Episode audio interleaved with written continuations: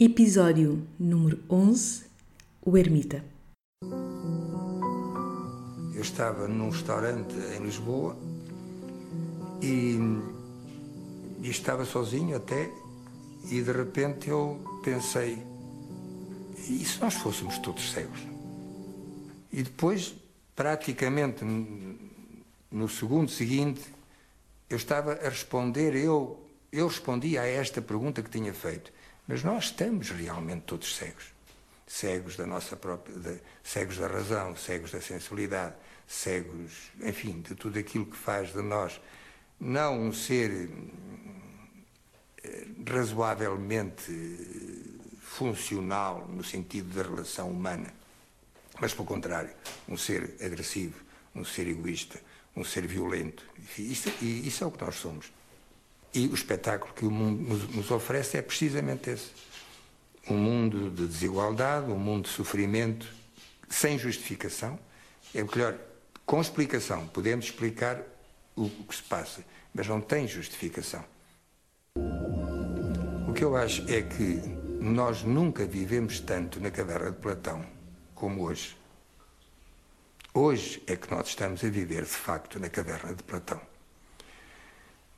porque as próprias imagens que nos mostram a realidade, de alguma maneira, substituem a realidade.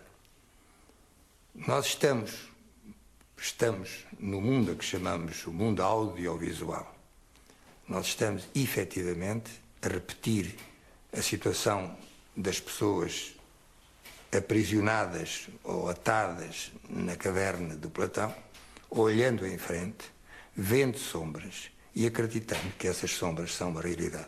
Foi preciso passarem todos estes séculos para que a caverna do Platão aparecesse finalmente num momento da história da humanidade, que é hoje. E vai ser, e vai ser cada vez mais. Qual é a tua caverna? Como preenches os teus vazios?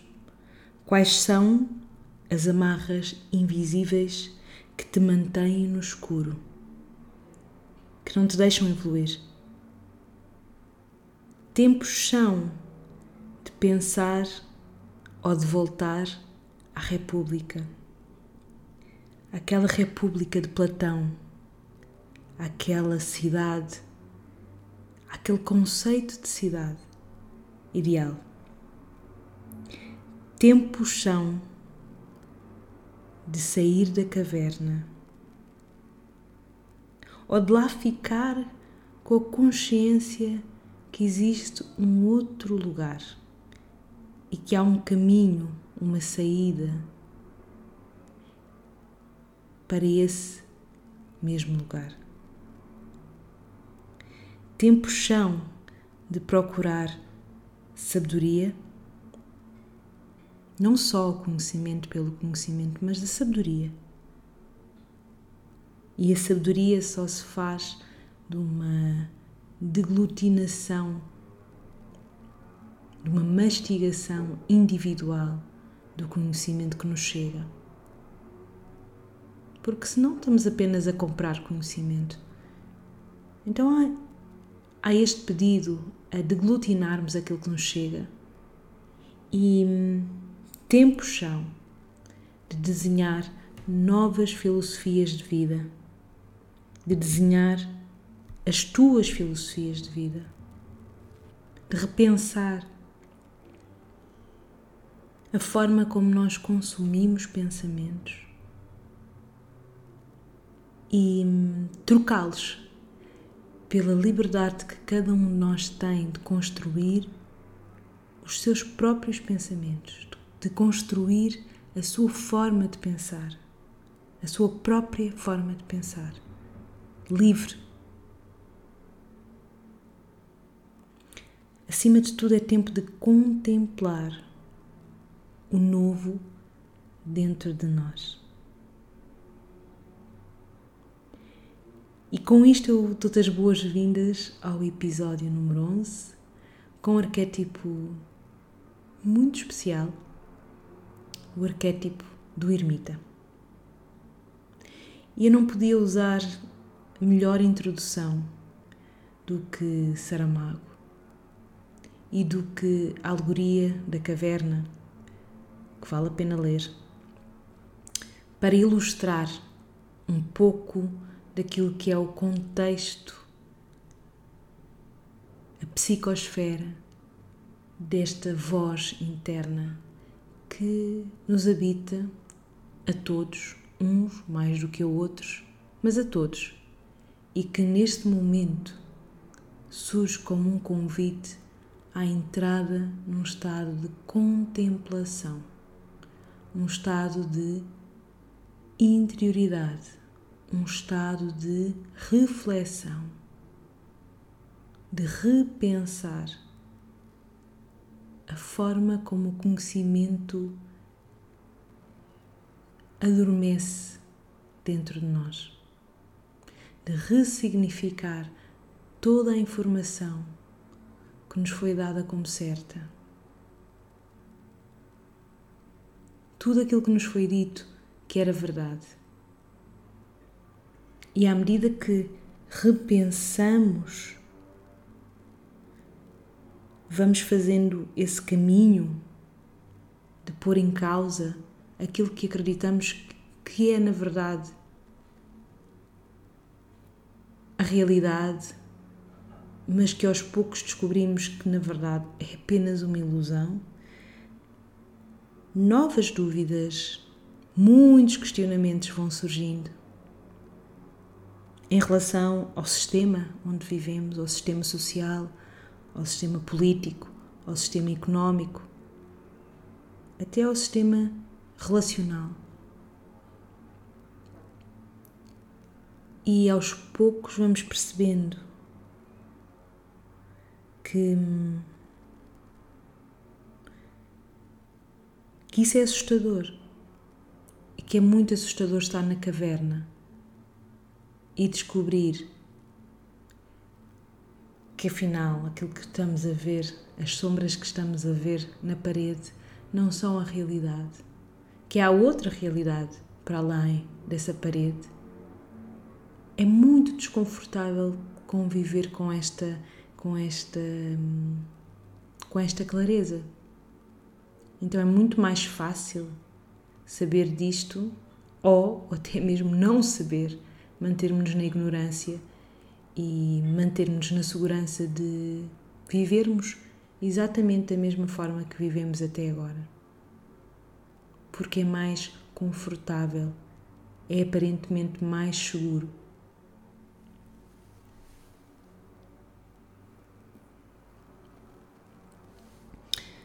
Saramago diz uma coisa que eu acho interessante. Ele diz, citando: Nós nunca vivemos tanto uma caverna de Platão como hoje, porque as próprias imagens que nos mostram a realidade, de alguma maneira, substituem a realidade. Nós estamos no mundo a que chamamos o mundo audiovisual. Nós estamos efetivamente a repetir a situação das pessoas aprisionadas na caverna de Platão, olhando em frente, vendo sombras e acreditando que essas sombras são uma realidade. E ao longo da, da própria metáfora da alegoria da caverna, este homem que se liberta da caverna vai passando por muitos desafios. E o maior deles todos, diria, é quando ele volta à caverna para dizer aos outros que afinal há mundo lá fora. E lá fora é muito mais luminoso do que cá dentro. E eu só tenho que andar até lá, só tenho que caminhar até lá, que ele mostra o caminho. E ele é ridicularizado. E as pessoas ficam zangadas até com ele. E isso vai acontecer a cada um de nós, na nossa decisão de acordar. Que muitas vezes vamos passar por isso. É? Às vezes percebemos que é nossa responsabilidade fazer o nosso caminho, partilhá-lo com o outro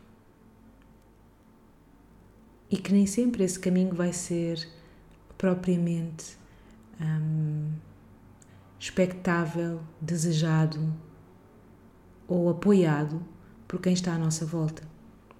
Mas essas também são as nossas amarras invisíveis. essas também são as nossas amarras invisíveis. Então, o nosso, o nosso arquétipo do ermita vem-nos falar de uma necessidade interna um, de muitas vezes irmos para a caverna, irmos para a nossa caverna interior. É um convite a que muitas das vezes nós silenciemos as vozes exteriores, silenciemos os milhões de imagens e mensagens que são passadas por dia, por hora, por minuto, por segundo à nossa frente e que muitas das vezes recriam uma realidade que não é real, que não é verdade, mas que nós compramos. Nós compramos essas imagens, nós compramos essas mensagens como nossas. Então aquilo que o ermita faz, ele tem a capacidade de subindo a montanha, encontrando a sua caverna, que é uma, uma caverna auto-escolhida. Não é uma caverna recriada de fora, é uma caverna que é escolhida pelo próprio para se refugiar do ruído e para encontrar no silêncio a contemplação necessária para descobrir aquilo que é verdade dentro de si. E é isso que o ermita nos pede. O ermita é esta força interna que nos pede desliga e religa-te. Desliga e religa-te. Lembra-te que a sombra não é a tua realidade. O ermita, ele não foge da realidade. Ele é apenas aquele que precisa de silêncio para criar. É aquele que precisa ter uma vida mais pequena e mais simples para se manifestar, para se recriar, para viver de acordo com aquilo que é a sua verdade. Às vezes é preciso separarmos-nos do mundo para descobrirmos o nosso próprio caminho. E é possível e é necessário que nos recolhamos para que possamos encontrar a força necessária para voltar para o mundo, porque o caminho uh, do ermita é sempre o de ir para dentro para depois vir para fora com mais força. Então não é ficar lá dentro. Muitas, muitas das pessoas que têm este arquétipo vivo dentro de si debatem-se muitas vezes com este desafio de ficar lá dentro, ficar fechado na sua própria caverna, porque depois também é confortável ficar lá. E ficar lá do monte, lá no alto do monte e, e julgar quem está cá embaixo na realidade. É? Então é na realidade que a verdade se manifesta. E este ermita ele precisa de facto de ir até à sua caverna e de perceber que há um ciclo de estar e um ciclo de voltar. E nesse ciclo de voltar, ele já volta, primeiro com clareza daquilo que é verdade para si e depois com a força e com a coragem de o comunicar e de o mostrar ao outro. Então eu diria que existe hum, algumas uh, alguns talentos deste ermita. A primeira tem a ver com esta com esta gestão inteligente da introspeção, o poder da introspeção. Então, nós, eh, a sociedade em que vivemos fala de extroversão, fala de sorrir, fala de estar para fora, fala de, fala de, de, de, estarmos constantemente a partilhar e a comunicar e a falar. E ele tem esta capacidade, que é uma capacidade, eu diria, um pouco demodé, mas, mas que é fundamental, que é esta capacidade de ir para dentro e de fazer questões, de auto-questionar-se e na, à medida que ele se autoquestiona, ele vai exercitando e flexibilizando o seu intelecto, a forma como pensa, a forma como constrói a sua, a sua estrutura do mundo, a forma como vê o mundo.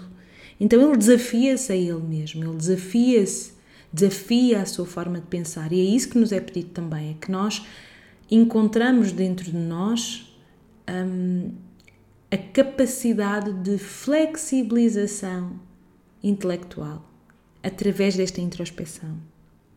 Então, hum, a introspeção é um momento uh, fundamental, fundamental para que consigamos encontrar uma vida espiritual que esteja alinhada com aquilo que nós realmente somos.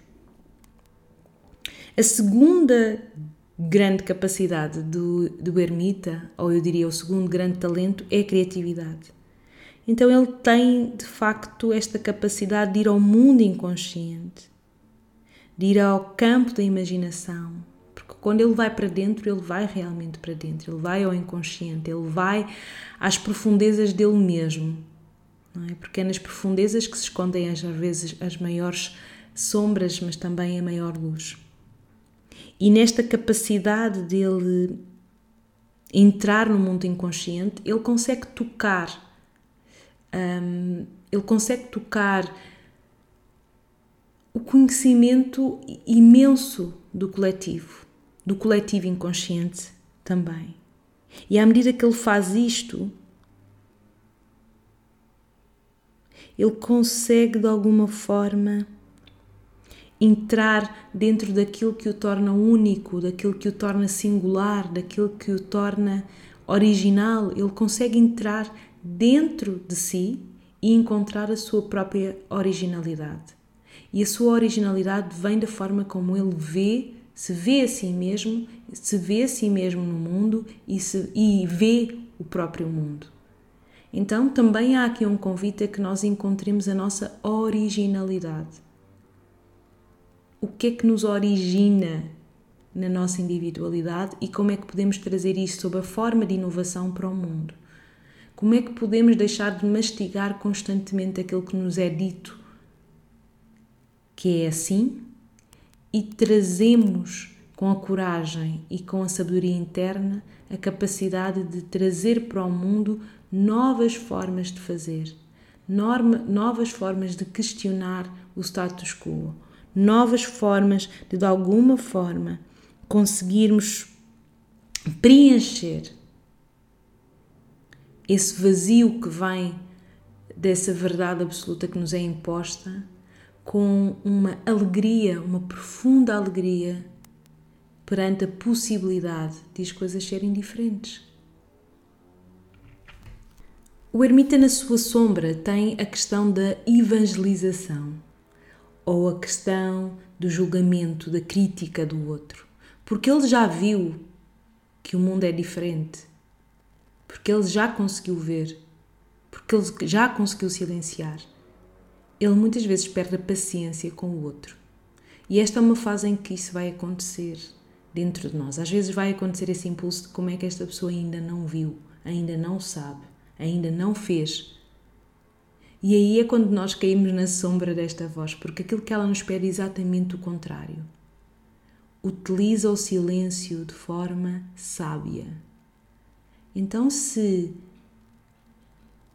já descobriste essa verdade em ti, espera que o outro te procure.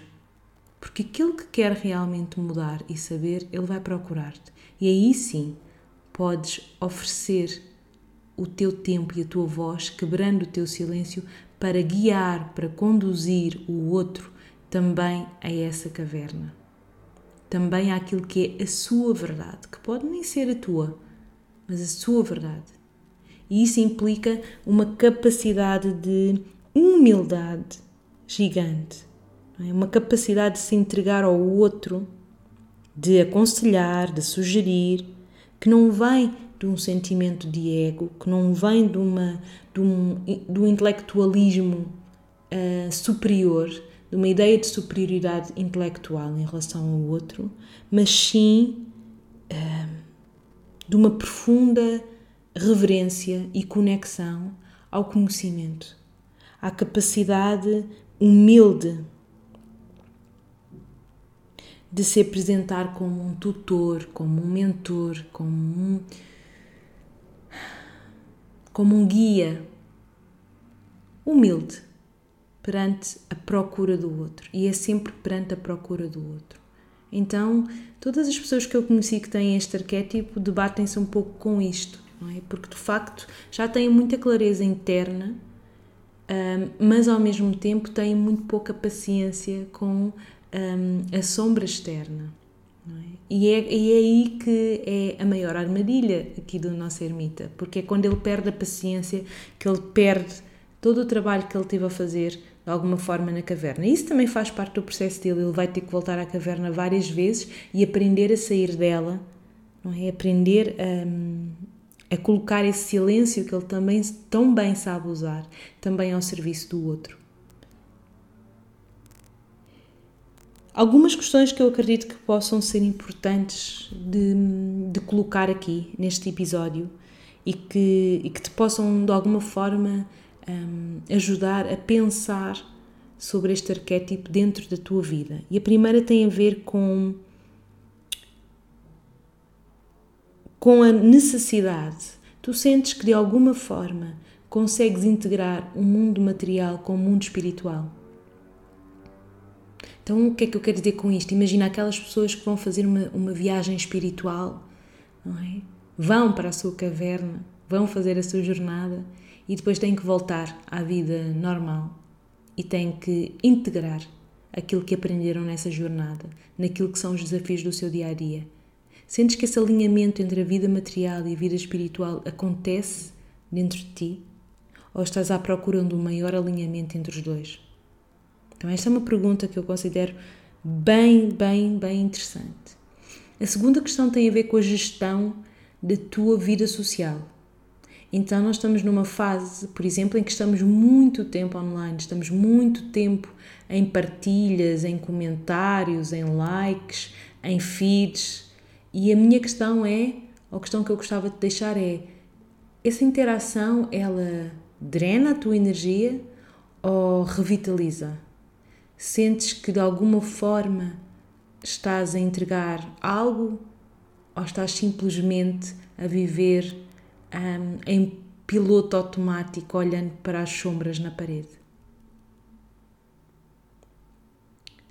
Olhando para as sombras na parede.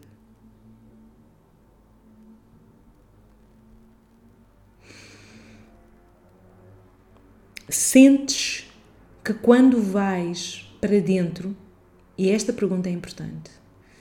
Quando vais para dentro, te sentes una com tudo, como quando vais para passear numa floresta ou, num, ou num jardim, ou, ou regar umas plantas, ou ouvir uma música, seja qual for a tua caverna, porque todos nós temos cavernas diferentes. Mas sentes que quando vais para esse estado, para esse momento, tu sentes uma, um sentimento de unidade ou continuas-te a sentir isolado e separado? Porque há pessoas que, vêm, que têm muito medo desta introspeção exatamente porque consideram que é uma forma de isolamento. E de facto, numa forma exagerada, um, na tal fase em que já é demasiado confortável ficar ali, há, há uma certa negação do outro, há um certo isolamento do outro. E isso precisa de ser equilibrado. Não é isso que é pedido aqui. Ao mesmo tempo, é pedido que percebamos bem se, se há um equilíbrio entre, o entre a contemplação e o estar com o outro. E se isso não me traz nem excesso de socialização, ruído social, nem ao mesmo tempo, pelo outro, no outro extremo, sensação de isolamento. Então, essa é uma, uma pergunta interessante. A minha terceira pergunta é: qual é a tua cave? Porque todos nós temos caves diferentes. Qual é a tua cave? Qual é a tua cave interna? Para onde é que o ermita que vive dentro de ti vai quando precisa de silenciar, quando precisa de uh, relaxar a mente, quando precisa de perspectivar, flexibilizar? a forma como pensa e como organiza a realidade. E perceber exatamente como é que é essa cave, perceber o caminho até ela e o caminho dela para fora é fundamental para que este processo de herbitagem aconteça de uma forma equilibrada. Porque esse é o maior desafio.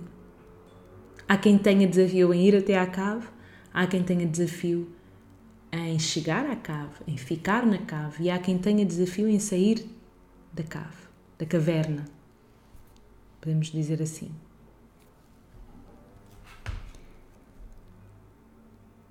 Então, desta forma, aquilo que eu acredito que este arquétipo um, nos vem dizer e no seguimento uh, da nossa linha de tempo arquetípica neste Holy Podcast é que esta é a altura de procurar respostas dentro de nós e não fora de nós. Eu ontem passava pelo, pelo por um, assim, por uma, um supermercado de massa grande e via uh, nas capas das revistas a questão dos, das fake news, do excesso de informação, é? E cada vez mais vamos ter mais e mais e mais e mais e mais informação. Então aquilo que nos é pedido é: tu não consegues consumir isso tudo. Então escolhe de forma sábia o que é que é realmente importante para ti e pega nesse foco interno para procurar por respostas e perceber o que é que realmente ressoa ou não ressoa dentro de ti. Isto dá, dá trabalho, precisa de tempo, mas numa economia que nós temos, que é uma economia de informação, em que nos falta tanto tempo para tanta coisa, é? em que nos foi dado durante este processo que todos estamos a passar coletivamente, nos foi dado tempo, se calhar voltámos a ler, se calhar fomos, fomos buscar informação que era interessante. Então é isso que nos é pedido é aumentarmos, é procurarmos essa tal luz fora da caverna. Que é que estás à procura? Que luz é essa? É, é, ir nessa jornada pessoal de encontro com o conhecimento que não é só conhecimento pelo conhecimento, é um conhecimento que cria direção, que cria uma forma e uma nova perspectiva sobre o teu próprio caminho, que abre novas possibilidades, que te disponibiliza para um estado de profunda inocência e curiosidade com o que está à tua volta. É como se tu voltasses a ver aquela pessoa pela primeira vez, ou aquela planta pela primeira vez, ou aquela paisagem pela primeira vez, e estás a ver coisas que nunca tinhas visto antes. É isso que acontece hum, na alegoria da caverna. Quando ele sai da caverna e fica maravilhado com tudo aquilo que ele está a ver. Então, de alguma forma, é-nos pedido também que,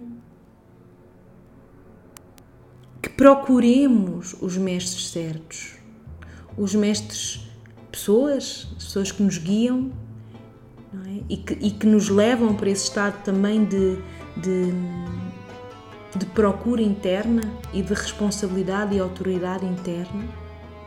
E por outro lado, que saibamos aceitar e oferecer essa, essa condução, esse GPS, para que consigamos continuar a fazer a nossa caminhada, não nos sentindo sós no meio da multidão e não nos sentindo sós no meio da nossa introspeção. Still, stillness, stillness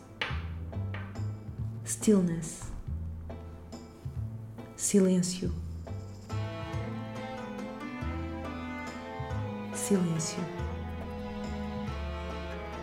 silêncio. Vemo-nos para a semana no 12 episódio do Holy Podcast. Boas ermitagens.